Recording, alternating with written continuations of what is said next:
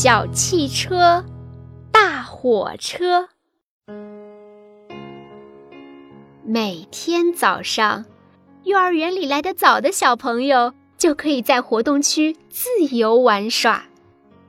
开开喜欢小汽车，他把小椅子反着坐，大声说：“滴滴滴，我的小汽车要出发啦！有想坐车的吗？”佳佳听见了，立刻招手说：“我要坐车去布娃娃家。”开开在自己的小椅子后面又加了一把小椅子，让佳佳上车。豆豆招手说：“我也想坐车，我要去积木的家。”开开在佳佳的后面加了一把小椅子，让豆豆也上了车。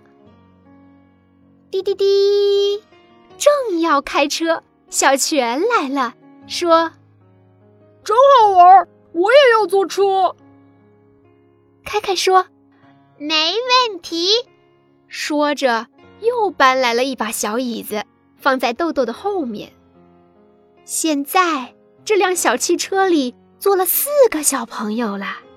小泉说：“我们把小汽车变成大客车。”坐的人更多，真是个好主意。四个小朋友又搬来了四把小椅子，现在可以坐八个人了。